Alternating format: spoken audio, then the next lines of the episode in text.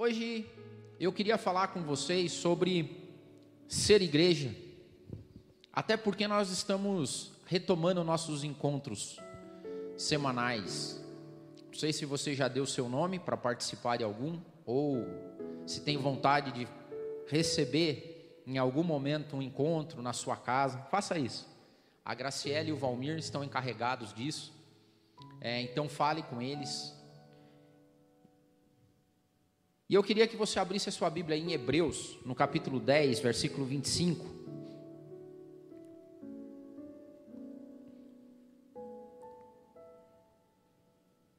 Hebreus 10, 25.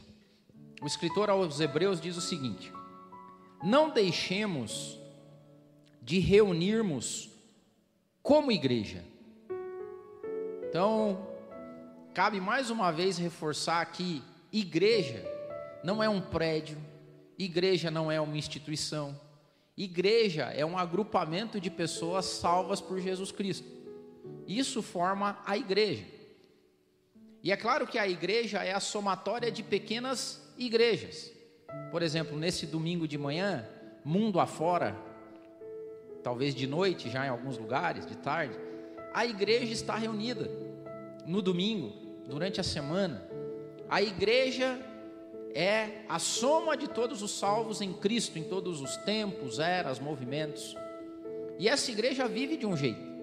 E Paulo diz o seguinte: não deixem de se reunir como igreja, segundo o costume de alguns, porque tem uma galera que não se reúne como igreja. Tem gente que ainda vai à igreja. Eu vou à igreja. A gente tem esses ditos, né? Estou indo na igreja. Estou indo na igreja.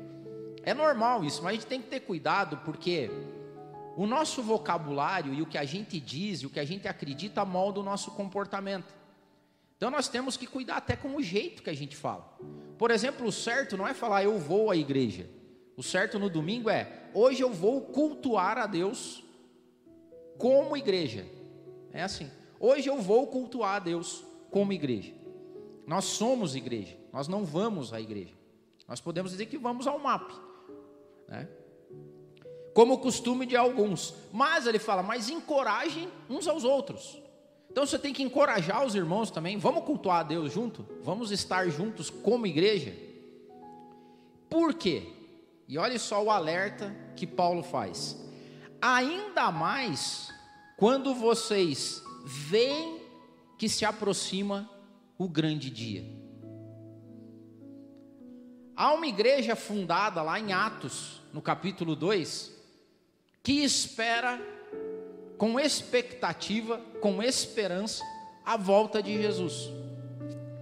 E essa igreja, é a somatória desses irmãos, deveriam passar o tempo aguardando o grande dia, vivendo como igreja, até que esse dia chegasse.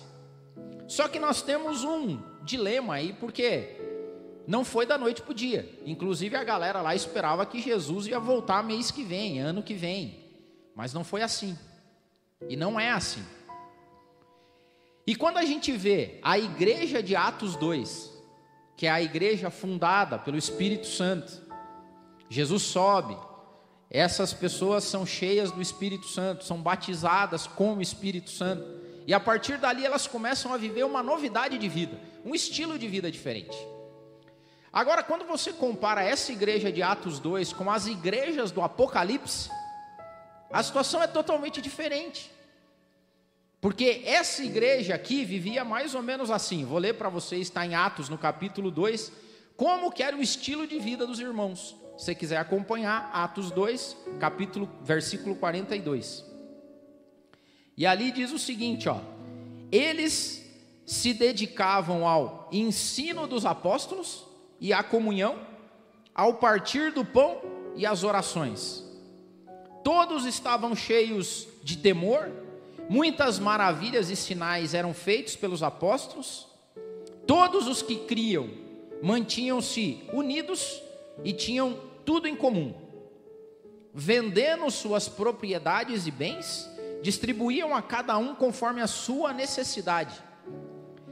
Todos os dias continuavam-se a reunir-se no pátio do templo, partiam o pão em suas casas e juntos participavam das refeições, com alegria e sinceridade de coração. Esse era o estilo de vida da galera lá. Era um estilo de vida que privilegiava o nós. Basicamente, eles eram pessoas que viviam suas vidas individualmente, cada um trabalhava, um era pescador, o outro era marceneiro, o outro era lavrador, o outro podia ser um oficial romano. E ao longo do tempo, essa galera que cada um tinha a sua vida, começaram a abrir mão da sua vida para viver a nossa vida. A igreja é uma comunidade. Não tem como você dissociar a igreja se não existir comunidade, se não existir senso de pertencimento. Ainda mais, como diz o apóstolo Paulo, quando vocês comecem a enxergar o grande dia. Então, assim, vocês agora têm que viver juntos, porque é juntos que vocês esperam e aguardam a volta de Jesus Cristo. Só que de lá para cá, quando a gente vai olhar a igreja do Apocalipse, primeiro, elas se dividiram. Era uma em cada cidade. E outra, cada uma tinha o seu jeitão. Umas faziam umas coisas certas, outras faziam umas coisas muito erradas. Umas eram certinhas no, no trato, nos costumes, mas não tinha fervor. Outra tinha fervor e era toda bagunçada na organização. Uma era morna, outra era super quente e tal, e virou uma bagunça ali. Então, o que, que aconteceu nessa lógica e que se a gente não, não cuidar, acontece com a gente também, a gente vai ser pego de surpresa quando chegar o grande dia. Se a gente não viver no senso de comunidade e o que é a igreja. Igreja é um estilo de vida. Igreja não é ir à igreja.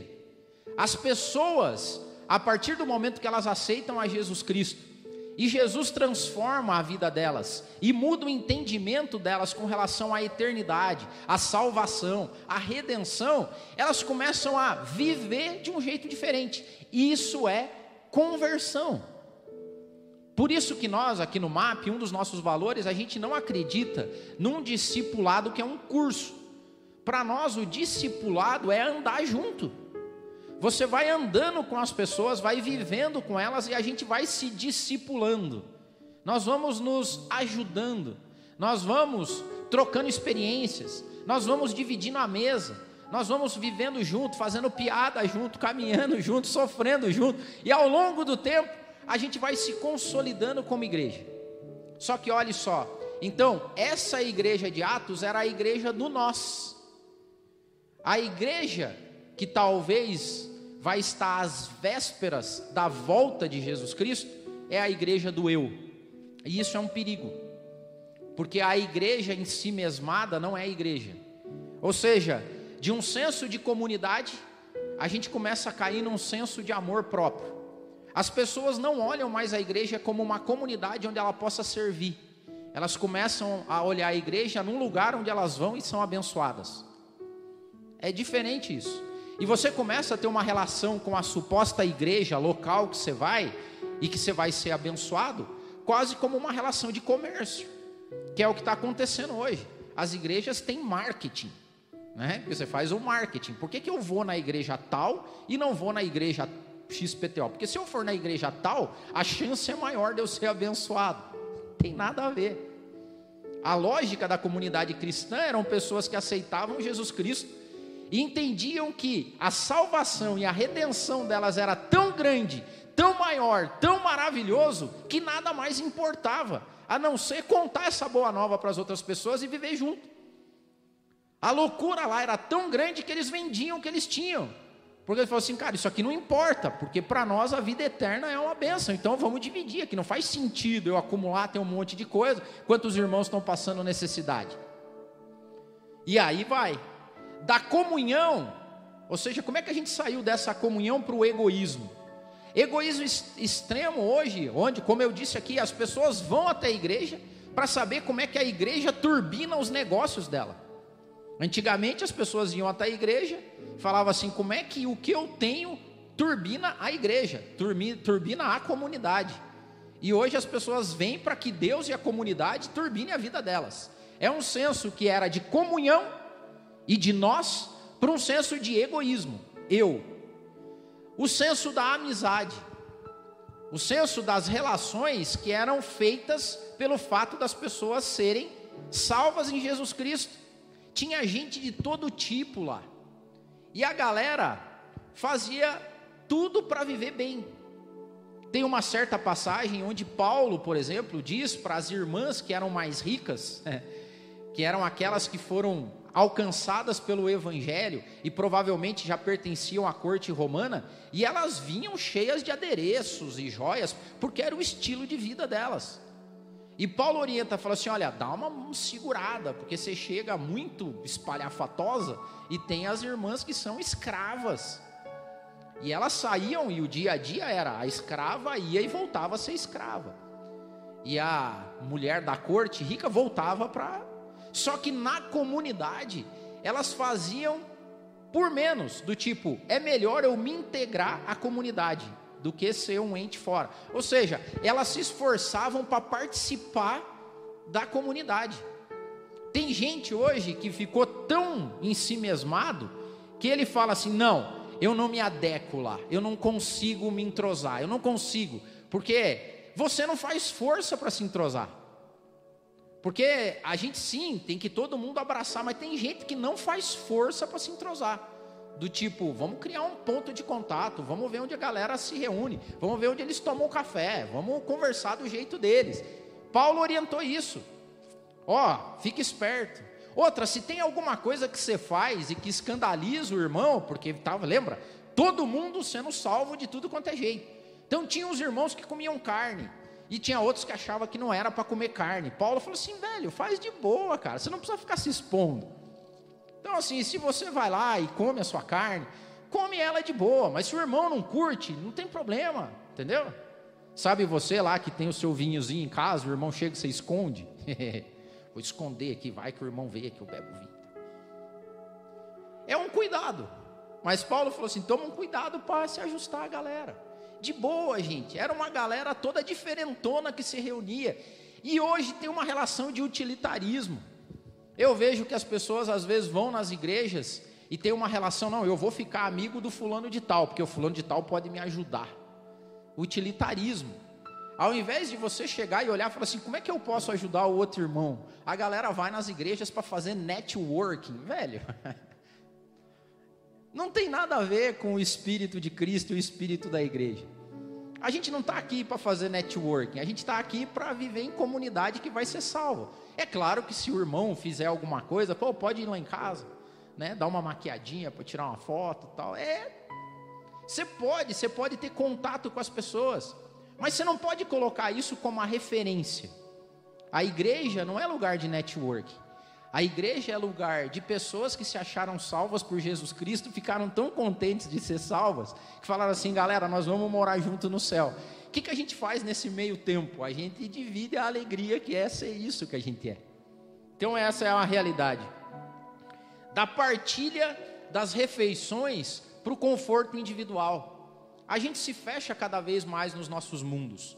As nossas casas são lugares fechados. É claro que espiritualmente deve ser.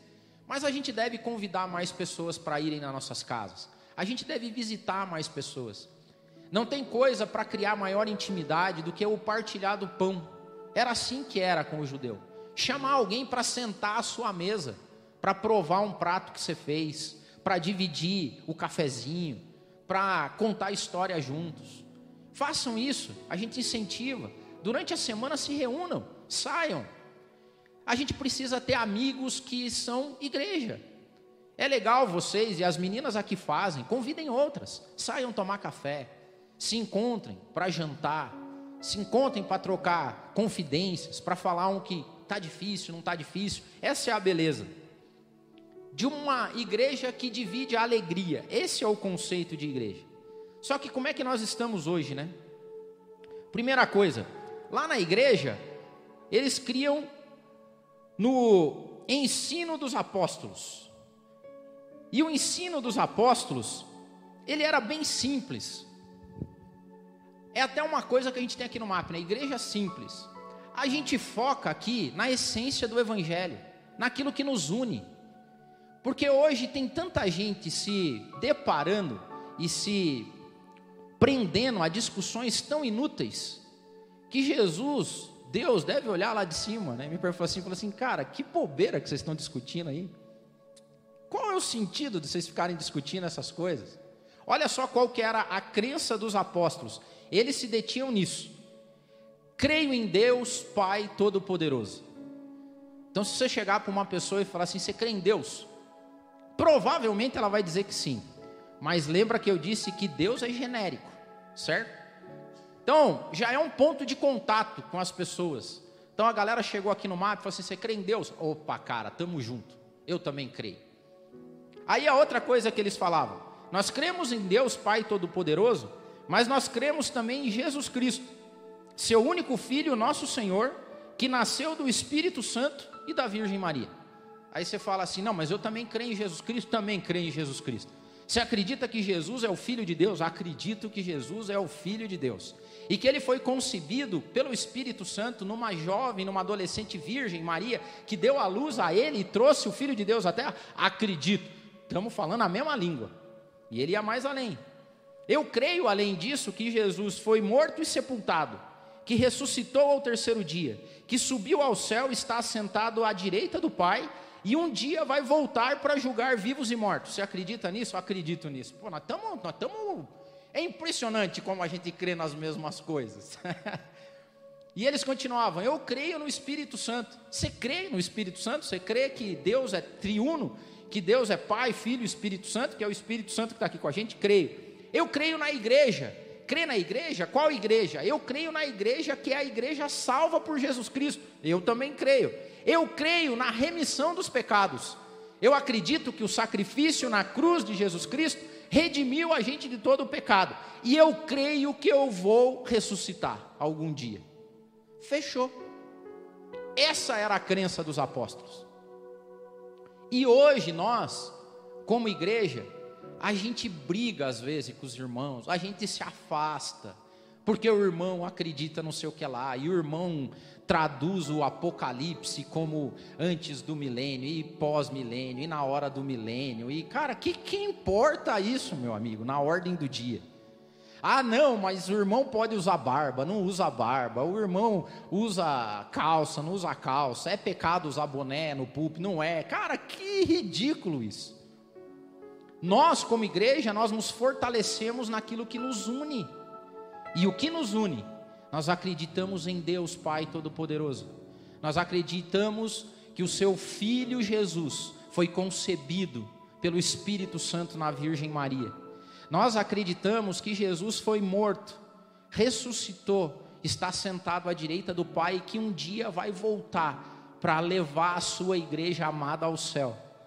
Nós acreditamos que o Espírito Santo foi nos mandado à terra e que ele foi distribuído e, de, e derramado sobre toda a carne, que nós temos acesso ao Espírito Santo. Nós acreditamos que o sacrifício de Jesus Cristo nos lavou e nos remiu dos nossos pecados. E que isso não é obra nossa, é obra de Deus. Nós acreditamos que um dia nós ressuscitaremos. Cara, essa é a igreja. Essa é a igreja, é esse o, a raiz do ensino de Jesus Cristo. E é com essa galera que a gente tem que trabalhar e conviver juntos. Ainda mais, como disse Paulo, fiquem espertos, ainda mais antes do grande dia. Porque no grande dia as coisas vão começar a ficar feitas, feias. Outra coisa, essa galera tinha a vida deles como culto. O estilo de vida que eles viviam era um culto a Deus. Porque a galera não entendia por que, que a galera antes conhecida como pescador, como lavrador, como empresário, como consultor, como marceneiro, padeiro, chefe de cozinha, sei lá, essa galera vivia como os outros, só que em determinado momento eles começaram a continuar fazendo o que faziam, mas tem um estilo de vida diferente, de se encontrar com a galera, de partilhar o pão, de orar, de glorificar a Deus e quando eles iam perguntar para essa galera, por que, que vocês vivem assim? Eles falavam assim, cara, a gente vive assim, você nunca ouviu falar de Jesus? Ah, deixa eu te contar. A gente crê no Deus Pai Todo-Poderoso, a gente crê em Jesus Cristo, a gente crê que Ele foi concebido e foi dado à luz pelo Espírito Santo e a Virgem Maria. A gente acredita, é isso, cara. E agora eu vivo desse jeito, por quê? Porque ele vai voltar e eu vou morar no céu. E outra, deixa eu te contar uma coisa boa: sabe, meus pecados foram lavados, cara, eu sou remido. Deus, na figura de Jesus Cristo, me redimiu. Ah, pare que é verdade. É, quer ir lá com a galera? Vamos lá junto que você vai entender. E era assim, cara, e dia a dia a galera ia somando ia vivendo uma vida bacana, gostosa, de comunidade. Essa era a realidade. O culto era um culto a Deus como entrega. Eu entrego a minha vida para fazer um culto a Deus. Então, assim, o culto a Deus é revelado no jeito que eu vivo, no jeito que eu me relaciono com as pessoas, no jeito que eu faço negócio. Essa é a igreja. E hoje, o culto se perdeu. Por quê? Porque a gente acredita que o culto a Deus é domingo. E o culto a Deus não é domingo. O culto a Deus é o jeito que a gente vive. A nossa vida cultua a Deus, certo? Agora, qual que é a maior propaganda que uma igreja pode ter? E é isso também que eu sei que a galera às vezes fica preocupado. Algumas pessoas, Del, nós precisamos fazer marketing do MAP, nós precisamos, eu acredito nisso. Só que sabe qual que é a maior propaganda que o MAP pode ter? você.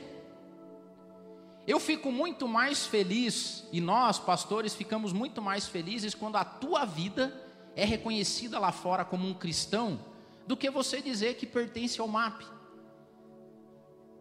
Você tem que viver de um jeito que a galera comece a falar assim: nossa, mas por que, que você vive assim? Daí você fala: então, deixa eu te falar, eu creio em Deus Pai Todo-Poderoso, eu creio em Jesus Cristo. Mas onde é que você aprendeu essas coisas? Você fala assim: então, tem um lugar que eu vou no domingo que eu aprendo essas coisas. Daí você traz a galera. O melhor marketing que a gente pode ter é a vida de vocês. Que o teu Instagram cresça mais que o do, mar, do MAP. Que a tua vida alcance outras pessoas mais do que a do MAP que você seja reconhecido como um cristão. Essa é a lógica da igreja. A lógica da igreja é sal fora do saleiro, é sal da terra, é luz do mundo. Então eu fico maravilhado quando a vida de vocês é usada, porque essa é a igreja. Porque eles continuaram fazendo as coisas que eles faziam, só que eles traziam tudo aqui, entendeu? Eles vendiam as coisas que eles conquistaram com os trabalhos deles e traziam aos pés dos apóstolos. E diziam: tem alguém precisando de alguma coisa? É maravilhoso aqui no MAP, quando a gente em comunidade sabe que o fulano está desempregado. Fala assim, galera, vamos se unir, vamos pagar a luz do cara lá, vamos pagar a água dele, vamos pagar o aluguel. Por quê? Porque é da comunidade, está aqui. Então tem a organização e a gente vai se fazendo. Entendeu que não é mais uma relação de eu vou para a igreja para ser abençoado? Eu vou para a igreja porque eu já fui abençoado. Eu vou para a igreja porque eu já sou salvo. Essa é a realidade.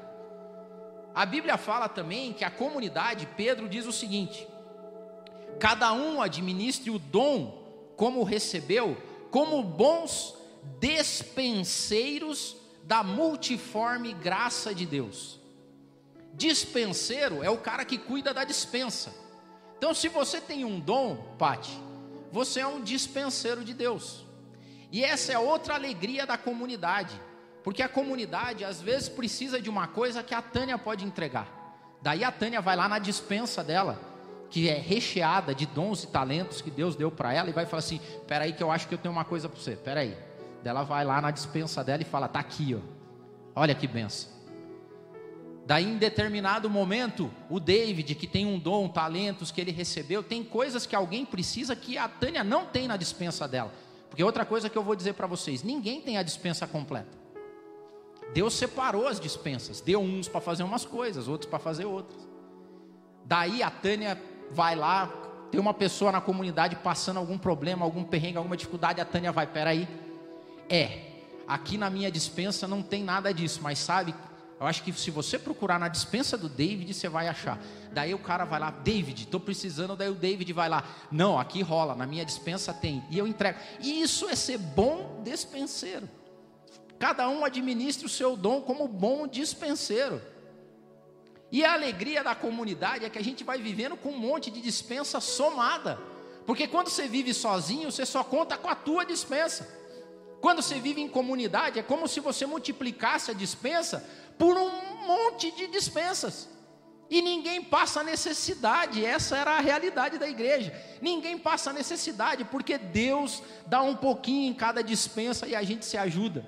É maravilhoso isso, gente. É maravilhoso. Então, que você seja um bom dispenseiro.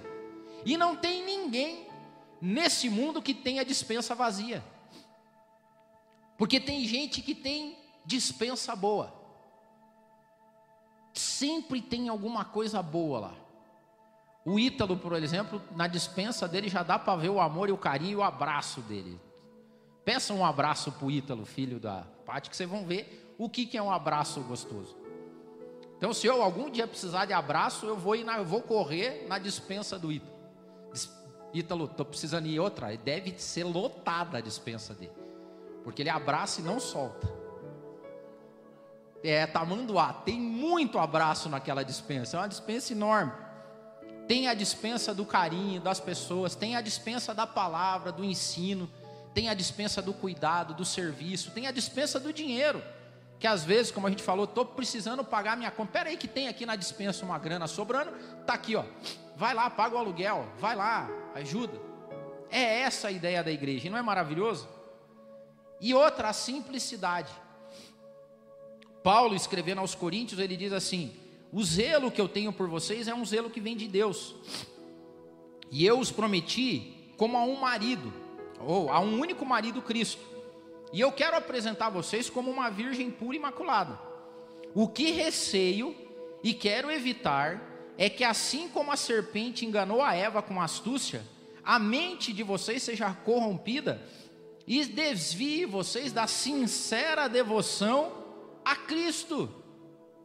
E daí, nessa sequência desse, desse texto, Paulo fala assim: ó, eu tenho ficado preocupado, sabe por quê? Porque vai uma galera pregar aí para vocês e prega umas coisas que não tem nada a ver com o nosso credo, com a gente acredita, e vocês acolhem a pessoa. E vocês ficam aí, meu Deus, gente, quem tem ensinado vocês? É Paulo dizendo, Paulo tinha o cuidado de pastor. É por isso que nós temos um cuidado, você não sabe o peso que está nos nossos ombros.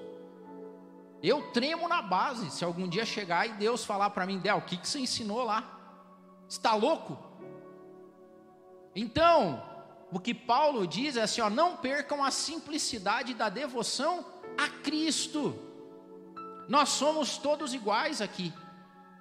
Eu procuro todo domingo ou toda semana ir na dispensa e falar assim: Senhor, o que, que vai rolar esse domingo?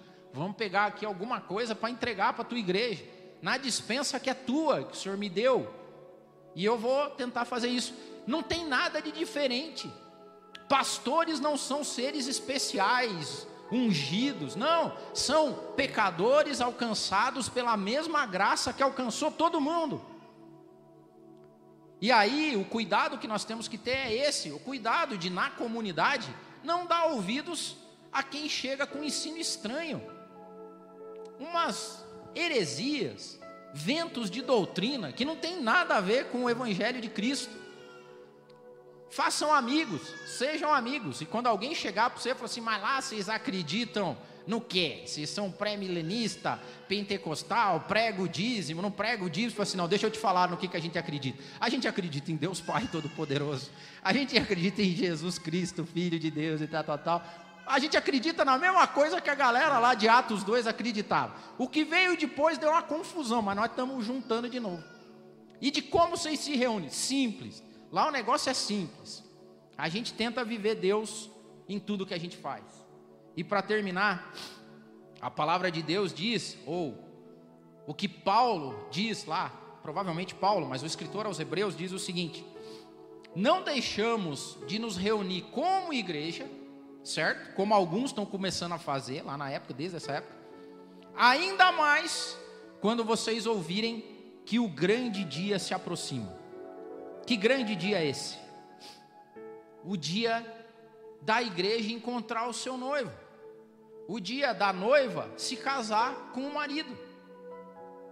E a palavra de Deus, Jesus dizendo, em Mateus no capítulo 24, Jesus fala sobre o final dos tempos. Ele fala sobre o juízo final. Ele fala sobre o arrebatamento da igreja, ele fala sobre a volta dele. E esse capítulo 24 de Mateus, Jesus estava saindo do templo. E os discípulos, como ela falou assim, não, deixa eu mostrar para o Senhor o nosso templo. Esse templo é muito bom. Imagine aqui que Jesus veio visitar o MAP, a gente fala, deixa eu mostrar as instalações do MAP para o Senhor Jesus. Nós estamos melhorando, nós trocamos as lâmpadas agora. Está muito legal. O banheiro ainda precisa de uma reforma, mas nós vamos, estamos tá trabalhando. Nós vamos fazer uma reforma ali, vai ficar legal. Vamos mostrar a salinha das crianças, tal. Estou fazendo uma analogia, mas não foi assim. Ele pegou, foi mostrar o templo. E Jesus respondeu. Jesus às vezes parecia meio mal educado. E Jesus diz assim: Ó, vocês não veem tudo isso aí que vocês me mostraram? Em verdade eu vos digo que não vai ficar pedra sobre pedra. Ou seja, Jesus estava dizendo assim: ó, vocês se apegam às coisas materiais, vocês ainda fazem igreja, ou são igreja do jeito passado, não é mais assim agora, porque esse templo aí vai cair, o MAP vai deixar de existir, qualquer igreja centenária não vai existir mais, porque eu estabeleço uma nova aliança, um novo jeito de fazer as coisas. E ele diz ainda, daí ele fala o seguinte: olha só o discurso de Jesus. Olha, vocês fiquem espertos. Ele não falou assim, tá? Ele falou acautelai-vos. Se fosse hoje, ele faria. Hashtag fiquem espertos. E que ninguém vos engane. Porque muitos virão em meu nome dizendo: Eu sou o Cristo. E a muitos enganarão. E vocês vão ouvir falar de guerras, rumores de guerras. Olhar isso, mas não fiquem perturbados porque é normal que isso aconteça antes do fim. Vai se levantar nação contra nação, reino contra reino. Vai haver fomes, terremotos em vários lugares. Mas essas coisas são o princípio das dores. Vocês vão passar perrengue. Não é isso que está escrito. Vocês vão ser entregues à tortura, ao escárnio. Muitos vão odiar vocês. Igualmente, ele diz assim: ó, vão surgir muitos falsos profetas e enganarão muitos. E por se multiplicar a iniquidade, o amor de muitos vai esfriar. Mas quem perseverar até o fim vai ser salvo. E esse evangelho do reino será pregado no mundo inteiro e em testemunho a todas as nações. E então virá o fim. Quando eu vejo hoje alguns ensinamentos em ditas igrejas, eu falo, não é possível que a galera acredita nisso. Aonde está na Bíblia, meu Deus? Quem que leu isso? Da onde tirou? Porque nós, quando temos dúvidas em termos de igreja, nós temos que voltar ao primeiro amor. Era isso que o anjo disse às igrejas: Olha, eu tenho contra ti que você abandonou o primeiro amor. É isso aí, você tem que voltar lá na base. E qual é a base? A base é que nós acreditamos em Deus Pai Todo-Poderoso. Nós acreditamos em Jesus Cristo, seu Filho, que veio à terra, foi concebido através do Espírito Santo e da Virgem Maria. Nós acreditamos que Jesus foi morto, crucificado, e que ao terceiro dia ele ressuscitou, e que hoje está sentado à direita do Pai. Nós acreditamos que Jesus mandou seu Espírito Santo à terra e nós acreditamos que o sacrifício de Jesus Cristo na cruz do Calvário nos remiu dos nossos pecados. Nós acreditamos que há uma igreja que espera ardentemente a volta do seu Mestre. E nós acreditamos na remissão dos nossos pecados. E nós acreditamos que um dia nós ressuscitaremos assim como ele ressuscitou e faremos festa na eternidade. Amém. Esse é o Evangelho de Cristo. É isso que mantém as pessoas unidas, próximas, que não as afasta e não as divide, mas faz com que elas vivem junto, vivam junto. Agora o que é temível é que quando Jesus vai falar que ninguém sabe o dia nem a hora, ele diz o seguinte: daquele dia e hora, porém, ninguém sabe, nem os anjos do céu, nem o filho, senão o Pai. Pois como foi nos dias de Noé, assim também vai ser no dia da vinda do filho do homem. Porque assim, lá como em Noé, nos dias anteriores, as pessoas comiam, bebiam, casavam, faziam festa, davam-se em casamento, até o dia que Noé entrou na arca. e eles não perceberam que veio o dilúvio e levou todo mundo. E ele diz o seguinte: assim também será a vinda do filho do homem. Só que o que mais me preocupa vem nos versículos seguintes, que Jesus diz o seguinte: E estando dois homens a trabalhar no campo, um vai ser levado e o outro vai ser deixado. E estando duas mulheres a trabalhar no moinho, uma vai ser levada e a outra vai ser deixada. Sabe o que, que isso diz para mim? Que essas pessoas não eram comunidade, cada um vivia a sua vida. Então aqui Deus não dá nome, o fulano subiu, o Beltrano ficou. O que ele quer dizer para a gente é que a divisão vai ser tanta, que algum dia um vai e outro fica. Mas nós, como família, nós não queremos isso. Por quê? Porque nós queremos viver um estilo de vida tão próprio nosso, que a gente suba todo mundo junto. Ia ser muito ruim se nós não entendêssemos o significado de igreja e eu ser levado e o outro não. Porque o sentido de igreja é uma noiva que espera o noivo. E a gente vive desse nosso jeitão, meio louco, meio estranho. Eu amo quando não entendem a gente. Eu amo. Porque o verdadeiro evangelho, ele é subversivo, ele é contracultural. Eu amo quando falam, ah, ah, o MAP nem igreja é. falei, não desse jeito que você imagina, não é mesmo. Porque nós não somos igreja. Nós vivemos como igreja. E que assim seja. Eu não queria que você vivesse sozinho, jamais. Eu não queria que a tua vida fosse uma vida de ir à igreja. Eu queria que a sua vida fosse igreja. Comumente ninguém falou isso, mas nós somos identificados como uma família amada. E eu gosto demais disso. Porque é, igreja tem mais cara de família. Tem o tio do pavê, que a galera já me batizou. Tem o primo mais problemático. Tem o que trabalha mais, tem aquele que deu certo na vida, que ganhou mais dinheiro, mas nós somos família. E na família senta todo mundo junto. Como o Tico pregou aqui, um dia nós vamos sentar na mesa do nosso Pai. E esse dia, o que nós não queremos definitivamente é que um vá e outro fique. Que um seja levado e outro fique.